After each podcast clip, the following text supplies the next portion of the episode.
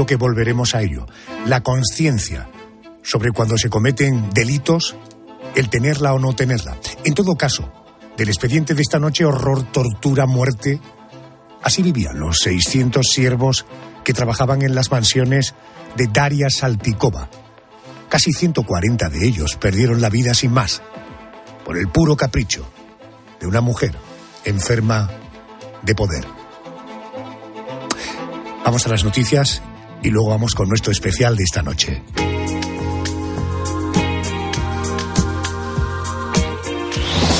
Última hora en Cope. Estar informado.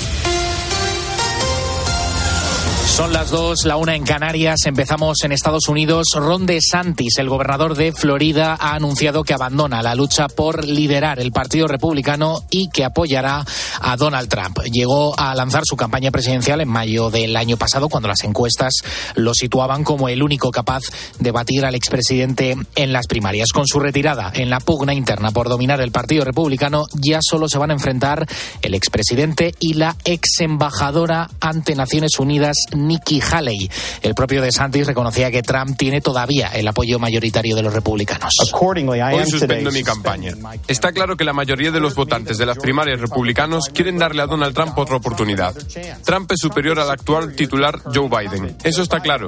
Firmé un compromiso para apoyar al candidato republicano y lo honraré, porque no podemos volver a la vieja guardia republicana de antaño.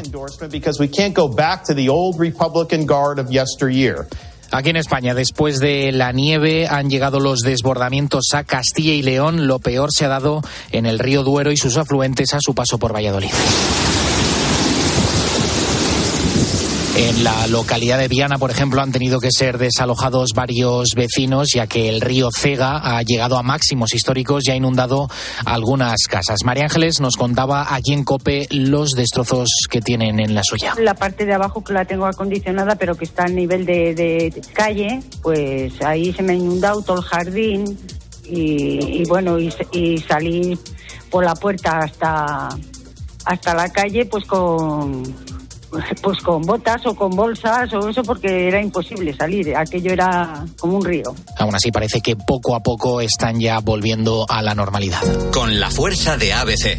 Cope, estar informado. En la clausura de la convención política del PSOE en La Coruña, Pedro Sánchez ha anunciado un plan de refuerzo en matemáticas y en comprensión lectora. Lo hace después de los malos resultados de los alumnos españoles en el informe PISA y el Partido Popular ha respondido. Dicen que de esta manera el gobierno asume las carencias de su modelo actual. El PP añade que la mejora del sistema educativo requiere diálogo con la oposición y las autonomías, no imposición. Y recuerdan que el sistema de refuerzo en el aula y fuera de ella lleva años aplicándose en las comunidades autónomas del Partido Popular. Esto es lo que ha dicho Sánchez. Los próximos presupuestos generales del Estado, el Gobierno de España va a hacer un plan de refuerzo en matemáticas y en comprensión lectora para todos los jóvenes que están estudiando hoy en nuestro país. Tienes más información en nuestra página web en cope.es. Seguimos en la noche de Cope con Adolfo Arjona. Cope, estar informado. Sigue también a Adolfo Arjona en Twitter en arroba la noche de Arjona y en facebook.com barra la noche de Arjona.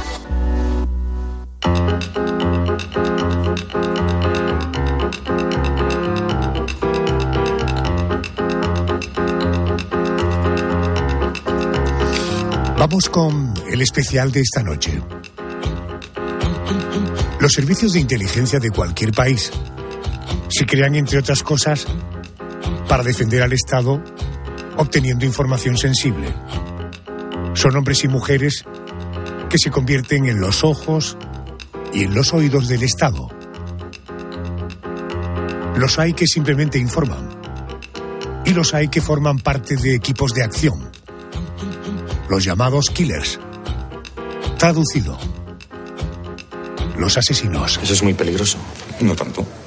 Te cubriremos las espaldas en todo momento. Y si hay problemas, te evacuaremos sin mayor complicación.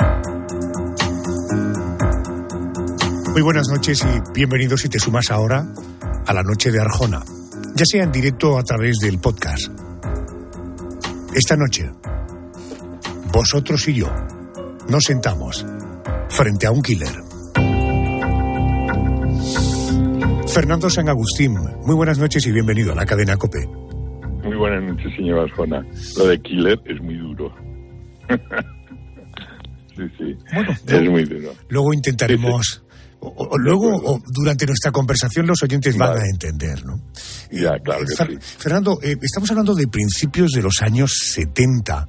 Eh, ¿Por qué no nos cuenta como, con mucha brevedad, por favor, eh, cuál era la realidad de España en aquellos años en los que ETA empezaba a atentar? ¿Cuál era el, contexto histórico y político que a usted le tocó vivir cuando entró como agente de los servicios de inteligencia españoles? Pues era un momento a nivel político y bueno, pues ciudadano muy, muy confuso, porque se veía y se notaba perfectamente, intuíamos que un día Franco se moriría y de pasó a otra cosa. Había unos que decían que eh, el régimen seguiría, seguiría, seguiría, y otros que creíamos que no seguiría y que, y que había que adaptarse. Entonces, eh, pero era una mayoría, unos lo confesaban, otros lo confesaban, pero era un momento de confusión. Y a toda esta confusión se unía el que había gran cantidad o buen número de grupos terroristas, como podía ser ETA, o podía ser Grapo, o podía ser FRAP, o podían ser un montón. Pero no solo en España, en todos sitios. Era el auge de los movimientos terroristas y movimientos. Y había movimientos mm, eh, revolucionarios o simplemente manifestaciones de protesta. E, era un poco confuso era como si estuviera un territorio hirviendo en busca de una salida, de una espita de salida.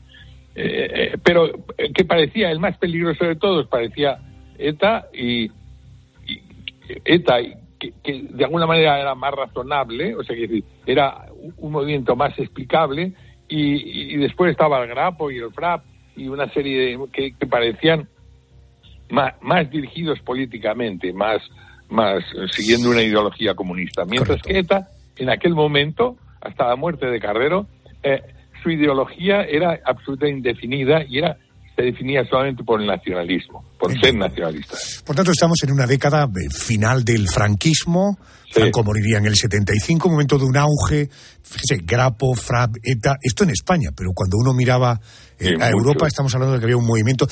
por tanto, usted es coetáneo eh, de Miquel Lejanza, alias El Lobo, eh, que recuerdo fue reclutado por los servicios secretos para infiltrarlo en el núcleo duro de ETA. Digo esto porque los oyentes de este programa están familiarizados con El Lobo. Afortunadamente nos ha visitado en un par de ocasiones. Pero usted y sus compañeros, por tanto, otro, digamos, a la de los servicios de inteligencia, trabajaban en otras estrategias.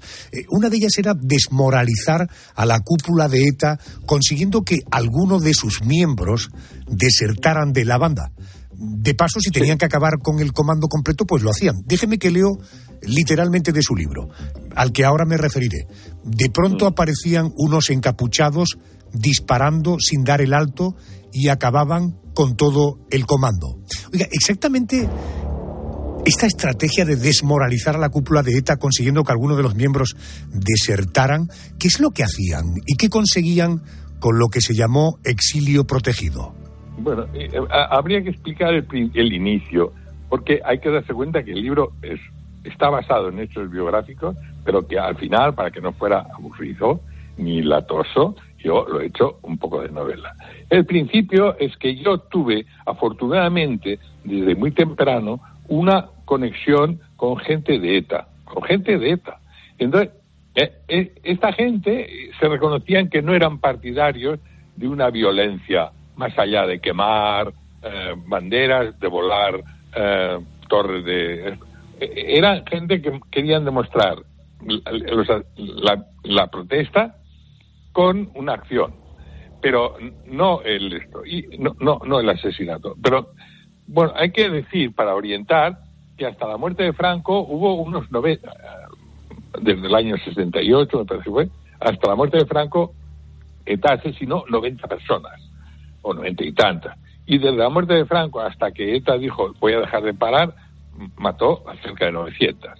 O sea, en, el, en ese primer periodo eh, había gente, porque, que ya naturalmente conocía yo, que buscaban la manera de salir, habían sido simpatizantes, integrantes y pagantes de, ETA, pero que querían salir de ese entramado. Y entonces unos decían, unos les fundamentábamos que eran que hacían como la deserción mm, del ejército, otros que habían buscado un trabajo, y entonces fuimos incrementando.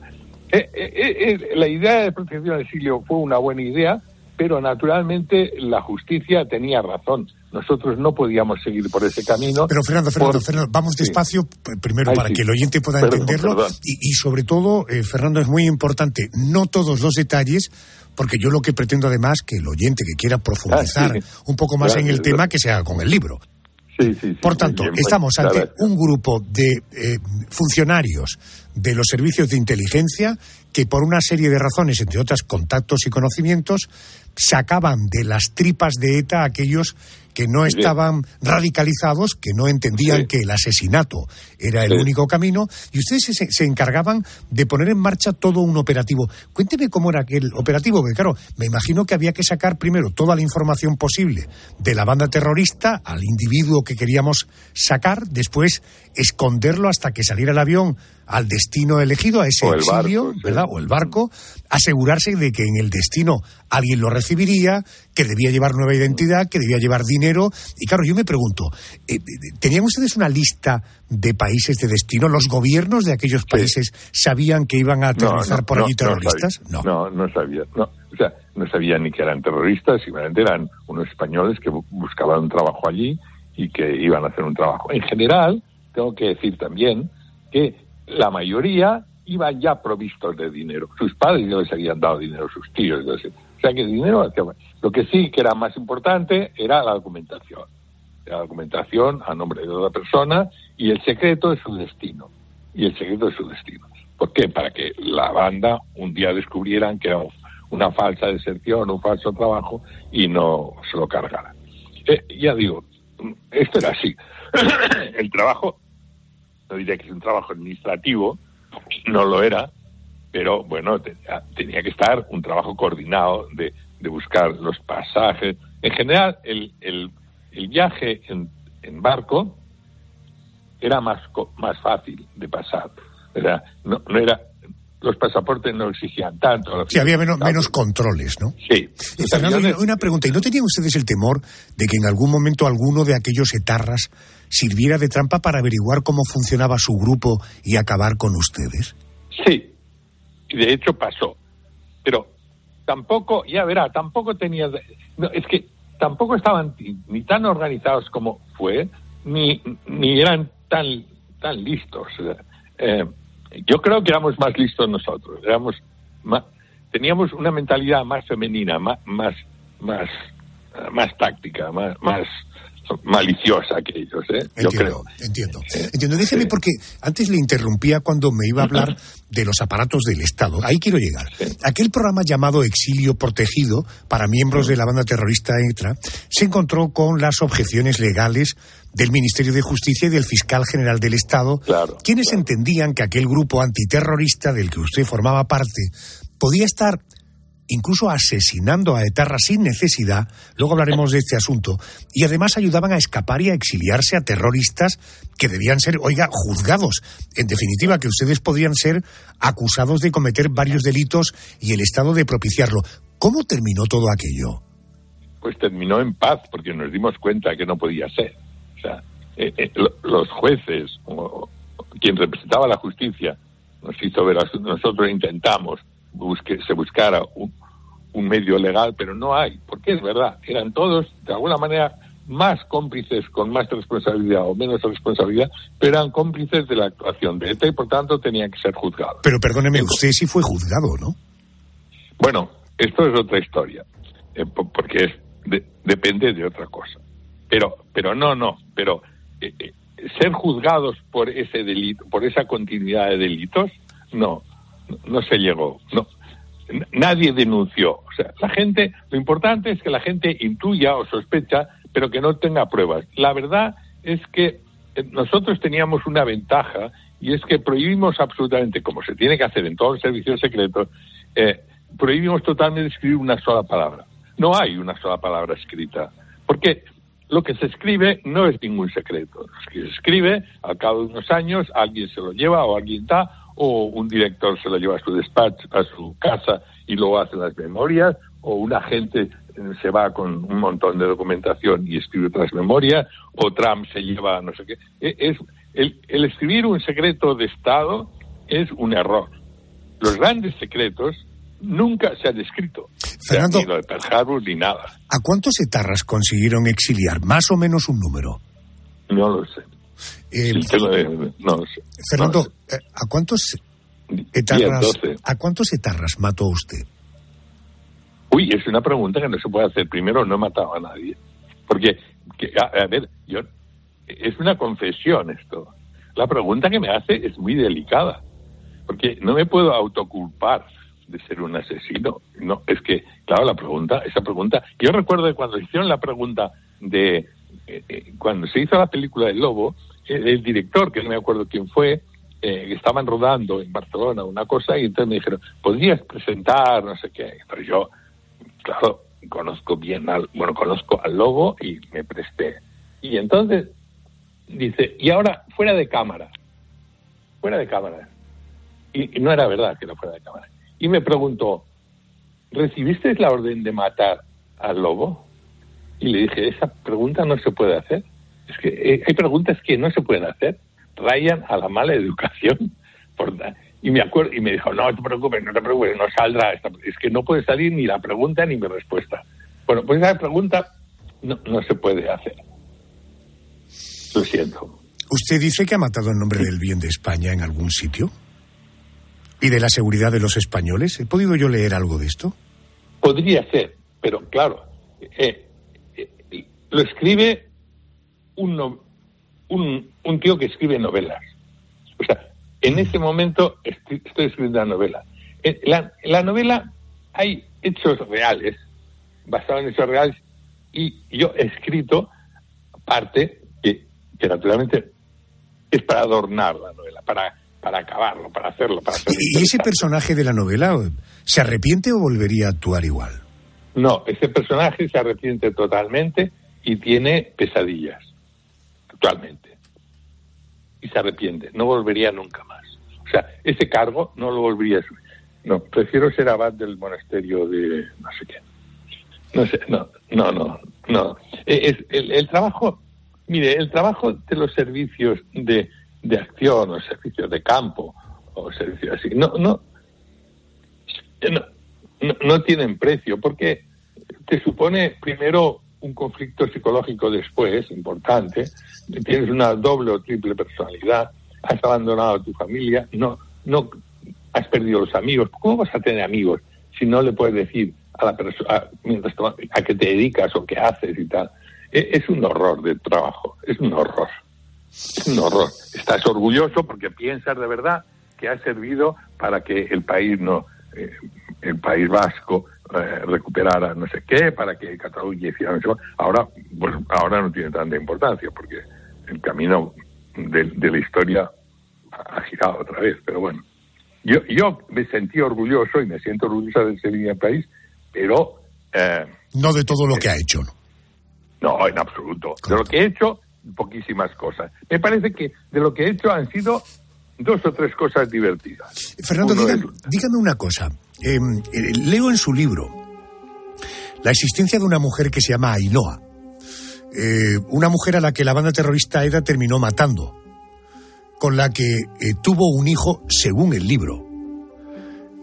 Esta señora cuando muere Ainhoa, ese hijo, termina formando parte de su familia y su mujer le acepta como hijo.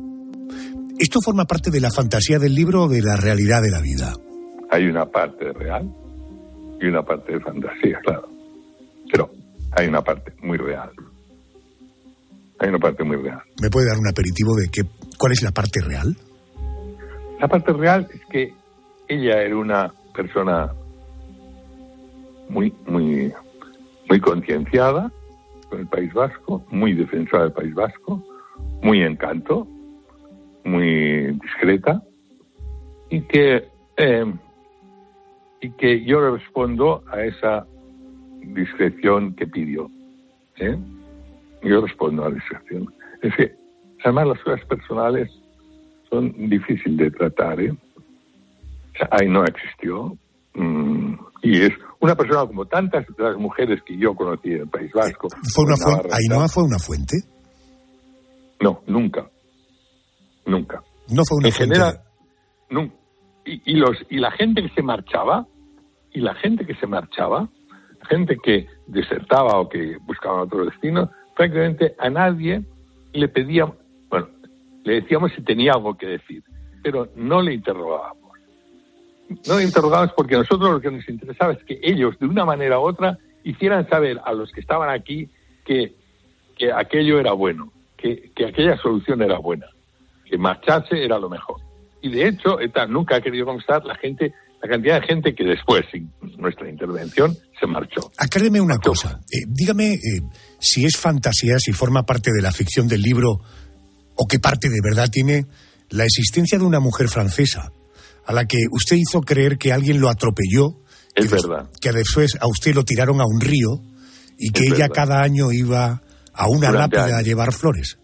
Sí, es verdad, durante años. sí. ¿Esta francesa era una fuente? No, esta francesa no era una fuente. Esta francesa era una cobertura, que es diferente. Una cobertura es quien te justifica ante los demás una existencia de trabajador normal, etcétera, etcétera.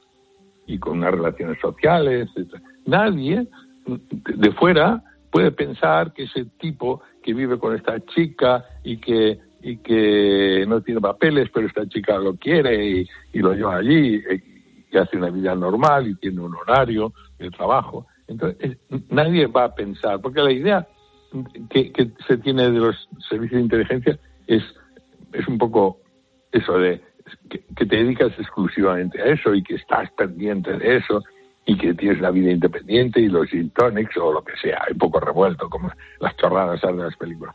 No, e- e- ellas nunca fueron una. Ellas fueron algo mucho más importante para nosotros, es la cobertura. Eh, Para trabajar, lo más importante de todo es una cobertura. Una cobertura. O sea, alguien que justifique tu existencia allí. Entiendo. Mm, Me llama la atención porque me dice, no estoy orgulloso de muchas de las cosas que No. hice, aunque sí muy orgulloso de servir a mi país a través de los servicios secretos. Pero, ¿por qué dice usted que no le tiene ningún respeto a los servicios secretos? Mire, ¿sabe? Uno pierde un poco el respeto a los servicios secretos cuando dejan de ser secretos. Cuando realmente, en lugar de estar al servicio del Estado, están al servicio de un gobierno, exclusivamente de un gobierno.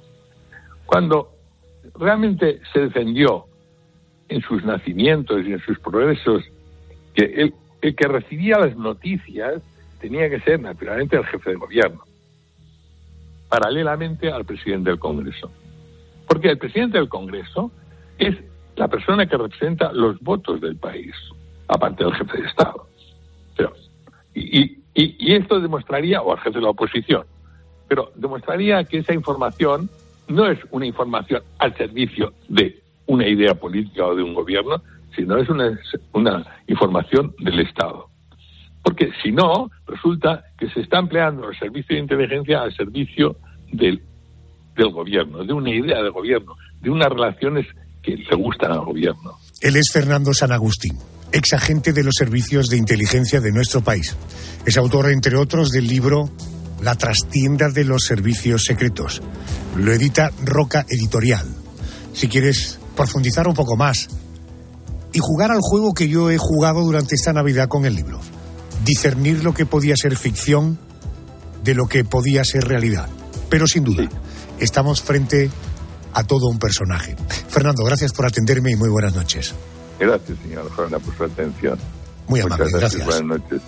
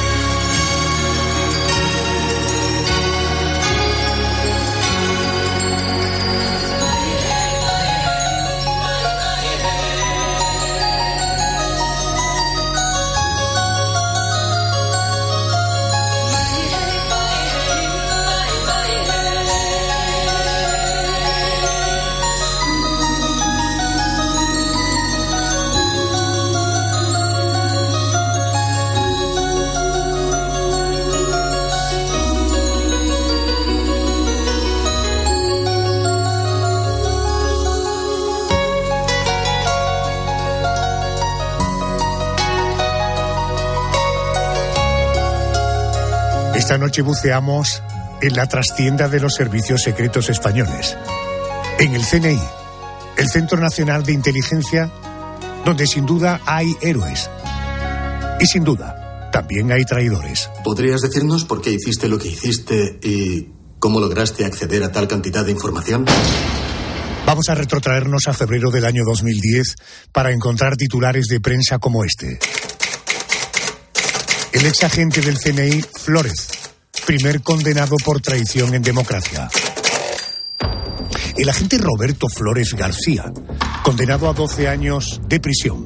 Él recopiló documentación secreta con la intención de ofrecerla a los servicios secretos rusos. El tribunal estimó que no quedaba suficientemente acreditado que finalmente vendiera aquella información. Decía yo, héroes y algún que otro traidor en el CNI. Cuando hablo de CNI, cuando hablo de espionaje, cuando hablo de investigación, tengo que acudir a, yo no sé si es el más grande, es uno de los grandes de nuestro país. Me refiero al periodista Fernando Rueda. Muy buenas noches. Hola Adolfo, buenas noches. Fernando, ¿qué tipo de información intentó vender este tipo Roberto Flores García? Este tipo era un tipo que, que en el año 2003 se había quedado cabreado en el 11M y lo que hizo fue robar aquella información a la cual él tenía acceso y que y pensó que esa informa que pensara que esa información podía ser útil a los rusos. Eh, ¿Qué información? Pues de agentes que estuvieran eh, haciendo seguimientos de, de, los soviéticos en, en España, eh, técnicas de, de seguimiento, mm, nombres, el organigrama del servicio, aquello a lo que alguien que, digamos, no era un oficial de inteligencia, sino un agente que había sido un agente de campo, tenía acceso y, repito, que pensaba que podía ser eh, útil a los rusos. Fíjate que eh, he tenido acceso, hubo una carta, él se identificaba como un jefe en el CSID, en el CNI de entonces, decía que estaba dispuesto a colaborar con Rusia, avanzaba alguno de los posibles contenidos que tú has enumerado, llegaba a pedir incluso 200 mil dólares por la información. ¿Cómo llegó a saber el CSID, lo que actualmente es el CNI, de aquella traición, Fernando? Pues lo supo años después, porque eh, de repente hubo un momento en el que el servicio secreto detectó que, por ejemplo, estaban siguiendo a unos rusos y esos rusos se les escapaban. Entonces, cuando se les escapó una vez, pensaron, eh, nos hemos equivocado. Cuando se les escapó dos, uff, se mosquearon. Pero a la tercera se dieron cuenta de que algo había pasado. Llegaron a la conclusión, el, el jefe de la contrainteligencia y el de los agentes operativos, que podían tener un traidor en sus filas.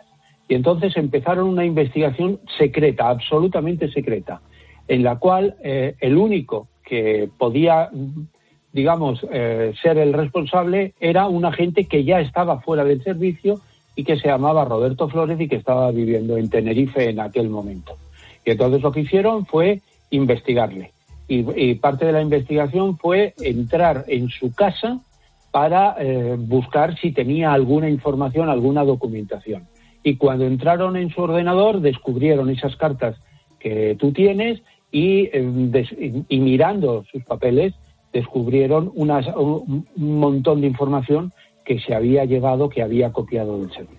Entiendo. A él se le condena por eh, eh, sacar información de los servicios secretos, por revelar información a una potencia extranjera, pero luego se le condena, se le rebaja la condena a nueve años porque, eh, aunque había finalidad de venderla, lo que no hubo pruebas es de que efectivamente esa documentación se había entregado, ¿no? Efectivamente.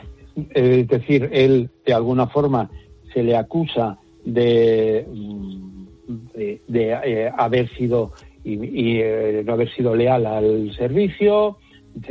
hay pruebas de que él pretendía vender esa información, pero falta esa, esa prueba definitiva en la cual eh, ellos, mm, lo típico que ocurre en estos casos, ¿no?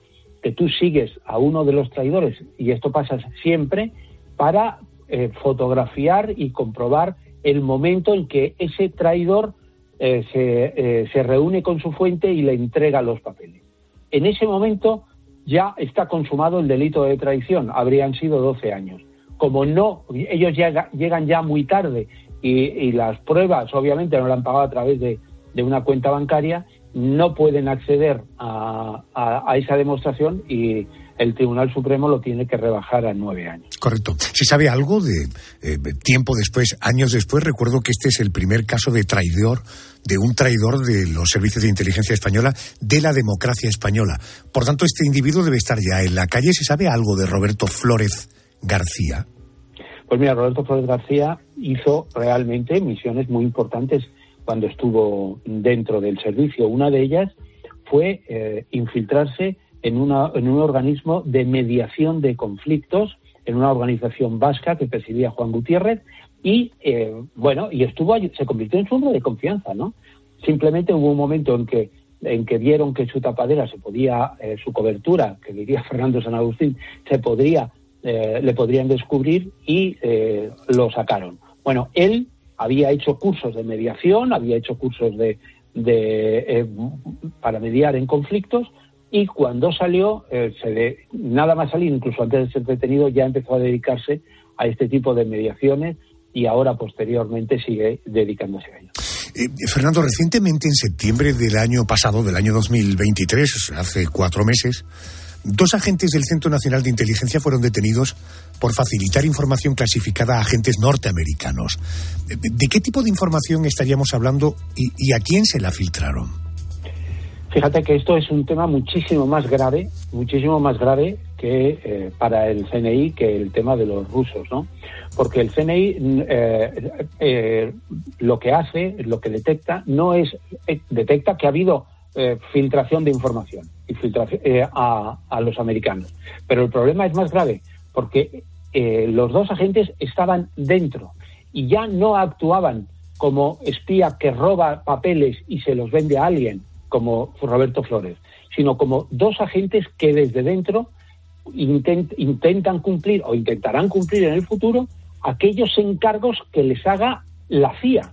Por lo tanto, eh, son agentes dobles, totalmente agentes dobles. Es decir, podrían haber estado ahí eh, años y haber robado todo tipo de información, porque es verdad que estos agentes estaban en, la, en, el tema de, Rusia, de la contrainteligencia rusa, pero básicamente lo que les podía interesar a la CIA, que es un servicio amigo en el cual su mm, jefe de estación se reúne con un agente del CNI todas las semanas para intercambiar información, lo cual, ¿qué quiere decir? Que ellos lo que buscaban es la información que el CNI nunca les habría dado, fuentes que ellos eh, tenían. Pero también otro tipo de cosas, por ejemplo, eh, España y Estados Unidos compiten en, muchos países por el tema de, la, de, conseguir contratos y que nuestras empresas vendan armas o vendan lo que sea o eh, todo ese tipo de cosas que son nuestros intereses de España que chocan con los intereses de Estados Unidos que nunca se los contamos, es la información que ellos nos querían robar. Eh, Fernando, las motivaciones de estos espías o de estos miembros del servicio de inteligencia traidores, ¿era una motivación económica? Lo primero es que, eh, hacer un paréntesis, el traidor siempre es, para un lado, para el otro es un héroe. Eso siempre hay que tenerlo en cuenta, ¿no? Eh, normalmente, y yo he estudiado mucho estos casos de los agentes dobles, eh, hay una gran motivación que es el, dinero, porque en este caso no cabría una motivación de, ideológica, porque evidentemente estamos en, el mismo mundo. Puede haber habido eh, otros incentivos, sobre todo para la captación, es decir, ayudar a alguien a conseguir eh, qué fue lo que pasó, ¿no? Es decir, el teniente coronel que está ahora mismo en la cárcel estuvo haciendo eh, durante la pandemia estuvo colaborando en una empresa americana. ¿Quién sabe? Es bastante probable que fueran los agentes de la CIA los que le consiguieran ese trabajo para ganar un montón de pasta eh, que a lo mejor el, hombre necesitaba, a lo mejor simplemente quería tener más, más dinero. Que, eh, al final de todo, me temo que, que el motivo principal ha sido el dinero. La relación Estados Unidos-España, teniendo en cuenta que somos aliados en la OTAN, eh, ¿Esto se, se, ve alterada de alguna manera? ¿Los americanos han dado alguna explicación? Ojo, porque yo estoy diciendo esto de dos pajaruelos del CNI, pero recordemos que a los americanos se les pilló espiando a la canciller alemana, como bien recordarás. ¿Ha habido alguna posición oficial del gobierno norteamericano en este asunto? Bueno, eh, la, embajadora eh, dijo algo que, me río, ¿no? Eh, dijo que esto respondía a un plan elaborado con la anterior administración, es decir, no con Biden, sino con, el, anterior, con Trump, ¿no? Trump tiene la culpa de todo, claro. Claro, y, lo cual queda absolutamente ridículo, ¿no? Porque comprenderás que si eh, hubiera habido un nuevo gobierno, mm, pues no tenían por qué haberlo, haber seguido eh, espiándonos, ¿no?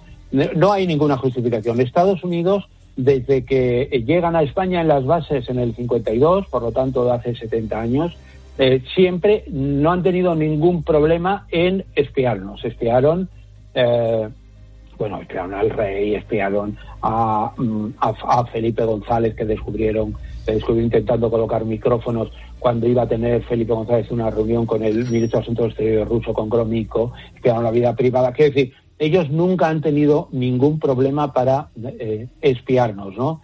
La embajadora pide disculpas, pero eso no, no es óbice para que tengamos la certeza de que van a seguir espiándonos. Lo que pasa es que eso de colocar un doble agente es algo que es un, delito, eh, digamos, mm, humanamente difícil de entender por parte de, servicios secretos que se consideran aliados. Y lo normal es que esto quede en nada.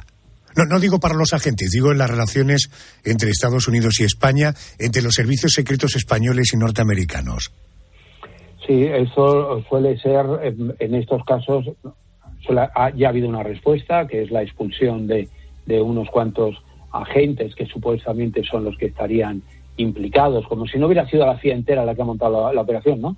Pero bueno, han, expulsado a tres o cuatro agentes y, eh, bueno, pues eh, seguirán adelante con, eso. Posiblemente el CNI haya adoptado pequeñas medidas de represalias, como no compartir información, pero en realidad es eh, todo lo que hagas en este tipo de temas con Estados Unidos, en un caso de, un servicio pequeño como España, al final el que pierde es esto. En España, si alguien pone luz en algo tan oscuro y reservado como los servicios de inteligencia, es Fernando Rueda. Te invito a que pongas en internet su nombre, Fernando Rueda, y que veas la colección de trabajos, libros, trabajos, eh, trabajazos que ha hecho a lo largo de los años y que siempre con los oyentes de este programa es muy amable. Fernando Rueda, gracias por atenderme. Buenas noches. Un placer estar contigo, Adolfo. Ya Gracias, muy amable. Gracias.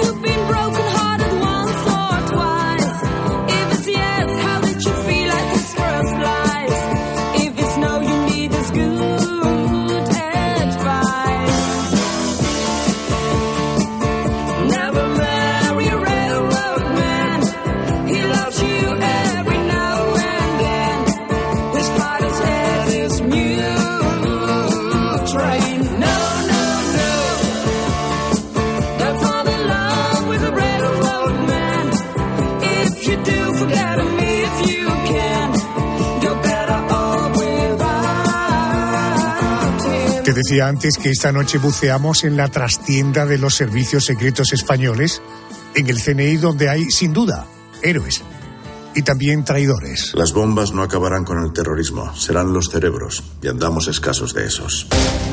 Los agentes del Servicio de Inteligencia Español, el CNI, tienen como misión obtener la información más depurada posible para ofrecérsela al gobierno y que éste pueda desarrollar sus estrategias a corto plazo a 10 años, a 15 años vista, afrontar así los grandes retos y las amenazas del país.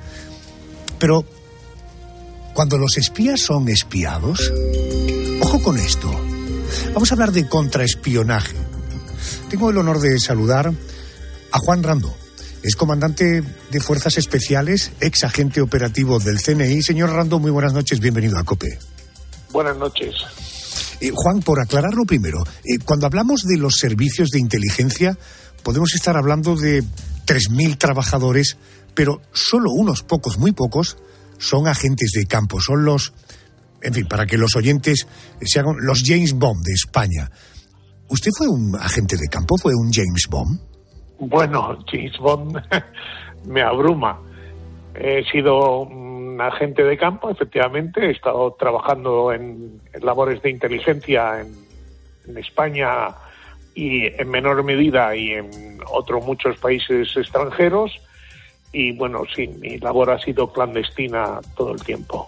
¿Cómo definiría usted, eh, para gente absolutamente neófita como yo, qué es el contraespionaje? El contraespionaje pretende oponerse a la labor de los agentes de campo que están actuando en un país.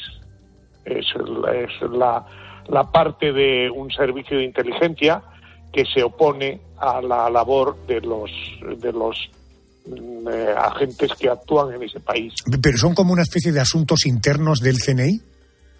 No, no, no.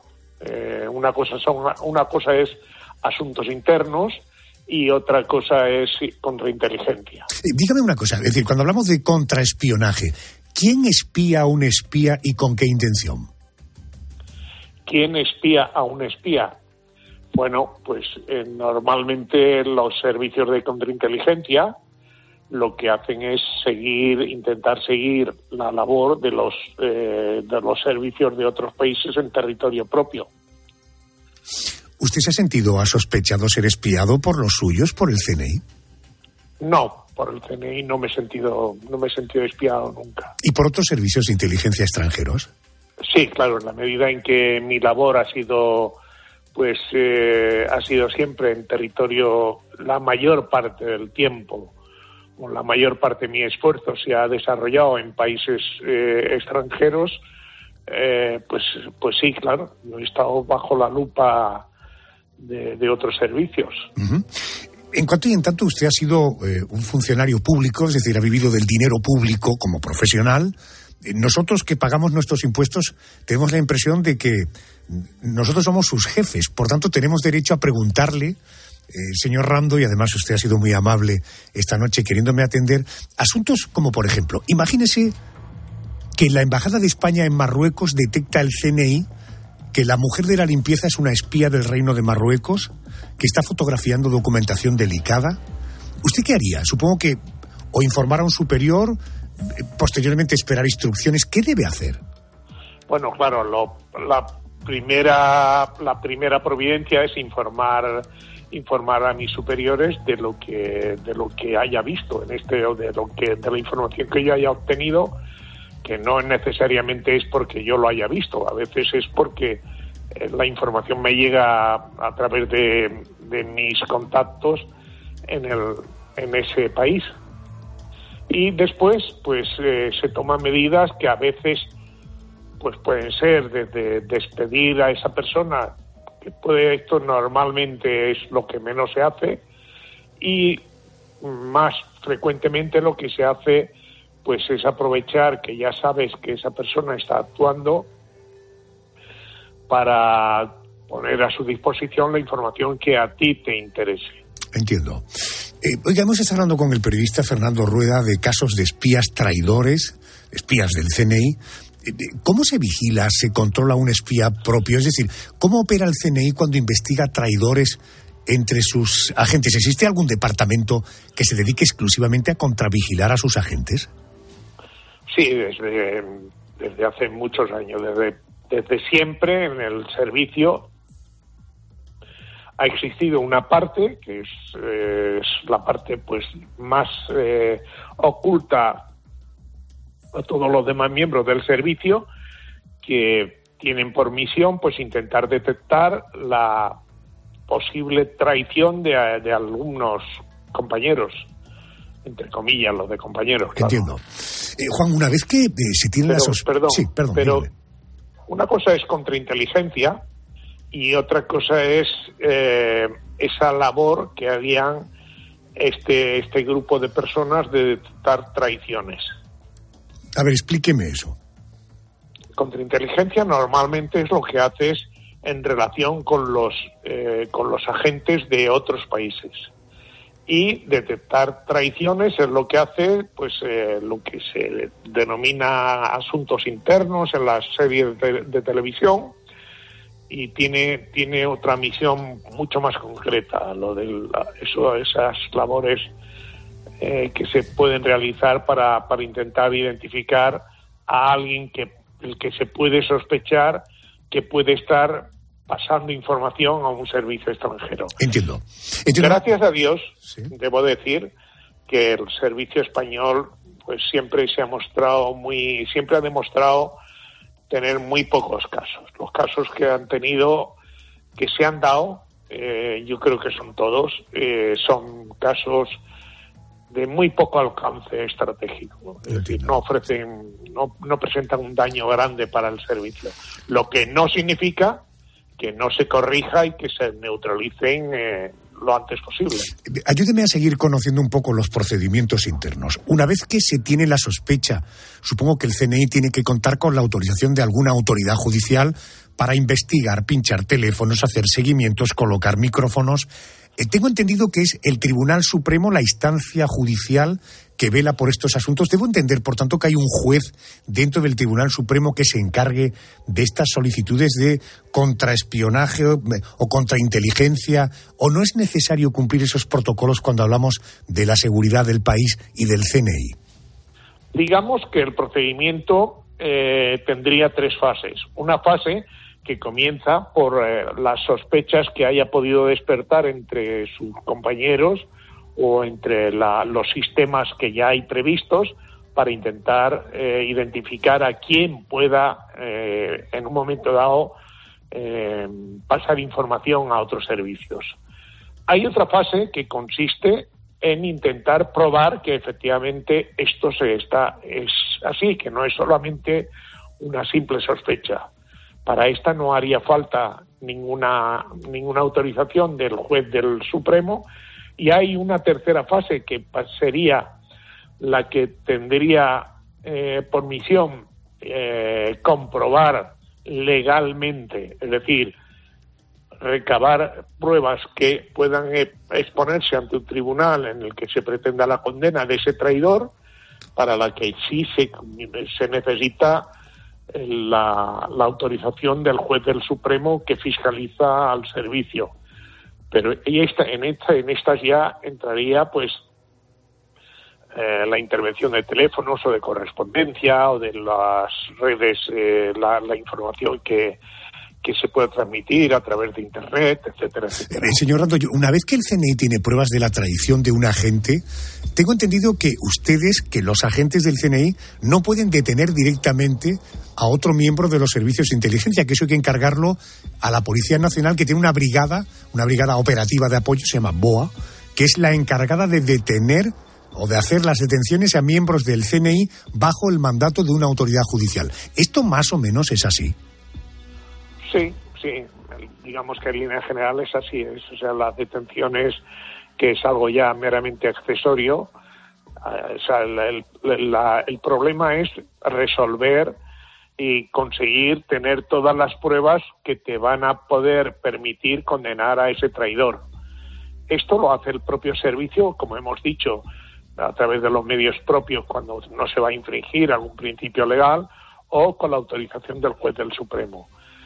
Eh, si se va a infringir, eh, eh, pues por ejemplo, una intervención telefónica o del correo, en fin, y después eh, la detención es ya una mera anécdota, es ya pues la fotografía. Entiendo. a veces lo hace la policía y otras veces lo puede hacer la Guardia Civil. Entiendo. Déjeme que le voy a le voy a poner en una situación, es una opinión eh, personal que le pido. Usted ha sido un agente de campo de los servicios de inteligencia que ha trabajado siempre solo en grandes operaciones, ha trabajado en distintos países y distintos continentes y siempre partía con la desventaja de contar con muchos enemigos, o al menos gente que no le quería allí. Eh, desde los servicios de inteligencia del país en el que estaba operando a la policía, a grupos mafiosos, pasando por la organización que estuviera investigando en concreto. ¿Un espía llega a tener tentaciones o a recibir presiones tentadoras para cambiar de equipo? No sé si usted cobraba un magnífico sueldo en sus tiempos de espía, pero ¿a usted le han ofrecido dinero, cantidades considerables, a cambio de traicionar al CNI? Es decir, a cambio de traicionar a su país. Cuando yo he estado trabajando, que eh, la mayor parte de mi, esfuerzo se ha, se ha desarrollado en países extranjeros, pues eh, yo lo que he sentido es una enorme, enorme presión, eh, porque efectivamente pues yo me sentía bajo la lupa de los servicios de contrainteligencia, pero a la vez eh, pues también de las de organizaciones o de las organizaciones terroristas o mafiosas contra las que yo podía estar trabajando o sobre las que yo podía estar trabajando. A mí no se me ha dado el caso de que me hayan ofrecido dinero y yo creo que eso es muy difícil que a un agente se le ofrezca dinero. Creo que a un agente español. Yo creo que el proceso de selección es muy bueno. Creo que todo el mundo que ingresa pues está convencido del, del trabajo que hace sería muy difícil. A mí me cuesta mucho imaginar que la gente traicione por dinero. Oiga, eh, yo estoy hablando, estoy hablando con un agente del CNI, su nombre es Juan Rando, eh, es de los espías de campo, de los llamados K, de los que realmente se juegan la vida en operaciones que lideran solos en países extranjeros donde tienen poco o ningún margen de ayuda, de hombres y mujeres que se llega a saber poco, muy poco o nada, son muy pocos los que, como usted, deciden hablar de su trabajo como espía, supongo que hasta donde le permite la lealtad, incluso la ley. Pero puede llegar a entender, usted puede llegar a entender que ante tanto aislamiento, ante la falta de reconocimiento a su trabajo, algunos espías decidan buscarse la vida y traicionar a su país por motivos económicos o de otra índole? No, me resulta muy difícil imaginarlo. Yo eh, puedo, puedo afirmar con rotundidad que trabajando en, otros países y trabajando en misiones o en, en actuaciones que ya de por sí son pues muy muy peligrosas pues yo sí he sentido una presión enorme. A veces eh, me he ido en, algún país donde he estado largo tiempo pues me he ido a, a, a, la orilla del mar y me he puesto allí he estado dos o tres horas viendo las, viendo las olas, pero eh, porque ya no podía soportar la presión que tenía sobre mí. Pero no, ofrecerme, no. Sí he sentido que. Ni, ni comprenderlo. no comprende que esa puede ser una reacción humana de alguien. No, no lo comprendo. Yo lo, que sí sé es que en alguna ocasión, pues sí que he recibido, recibido avisos de, de agentes míos o de, o de simpatizantes o colaboradores que sí que me han dicho, oye, que van a por ti, que van a tal, de esta manera o de la otra, y me ha servido pues para tomar medidas pero no para salir corriendo. Señor Rando, yo eh, como español me siento absolutamente orgulloso de ser un compatriota suyo. Usted fue el primer espía que consiguió implantarse con éxito en el País Vasco francés cuando lo de la ETA eh, no era para nada una broma, era duro, duro, duro eh, los años duros, usted descubrió la implicación de los servicios de inteligencia en el golpe de Estado del 23F, avisó del golpe de Estado, lo que no sé si eh, o no le hicieron caso, desde luego, al superior que usted informó, no fue el superior indicado. En todo caso, Juan Rando, repito, me siento absolutamente orgulloso de compartir ciudadanía con usted, señor. Gracias por atenderme y buenas noches. Muchas gracias, pero quiero decirle que el salario no compensa el esfuerzo. el esfuerzo lo compensa la vocación de servir. Y, con esa con esa idea trabajamos los hombres del, del servicio de inteligencia. Con esa idea me quedo. Gracias, señor. Buenas noches. Gracias.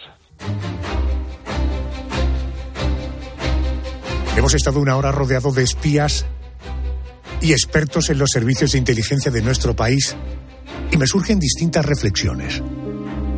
¿Cómo reconocer a quienes deben ser irreconocibles a los que deben ser anónimos. ¿Cómo homenajear a los que no deben ser señalados? Esta noche ha quedado claro que trabajar para el Estado como espía tiene un alto precio, incluso el de no reconocimiento de tu trabajo, no reconocimiento de tus méritos, no reconocimiento de tus sacrificios personales. Vaya este homenaje a todos esos hombres y mujeres que nos protegen desde el absoluto anonimato.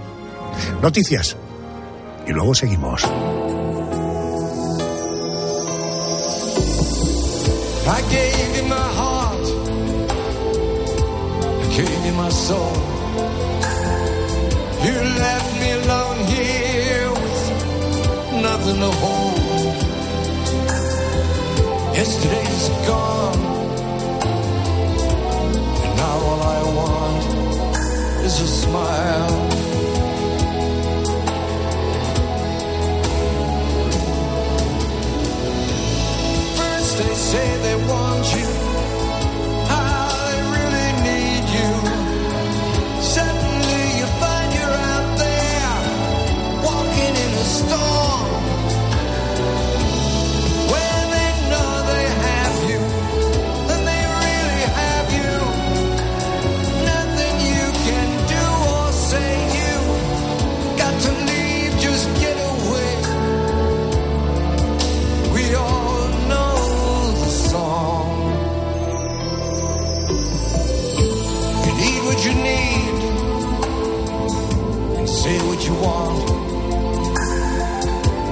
much you can do when the feeling is gone.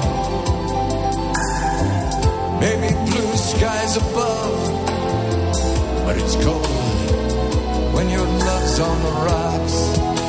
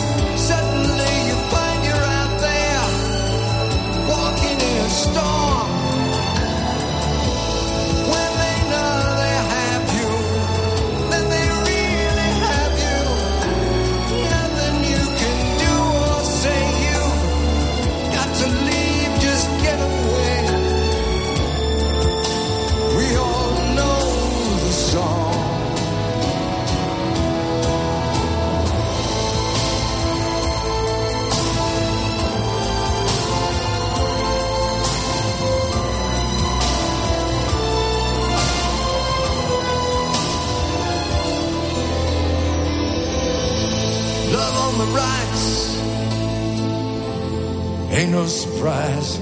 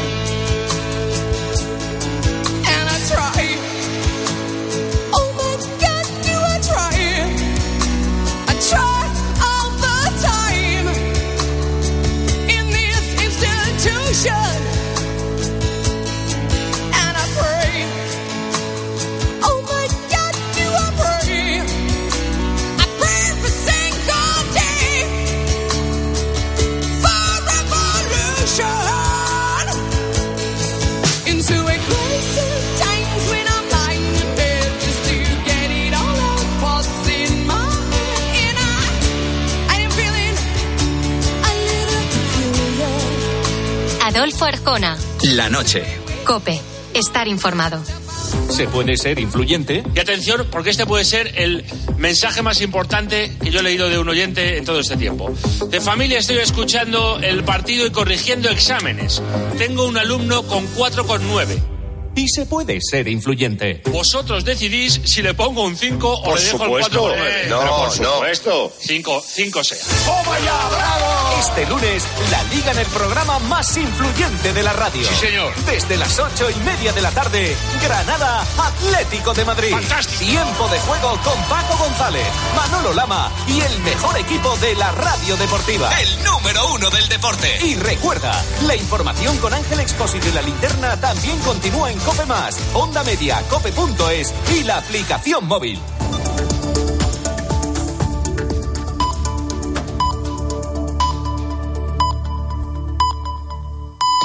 Son las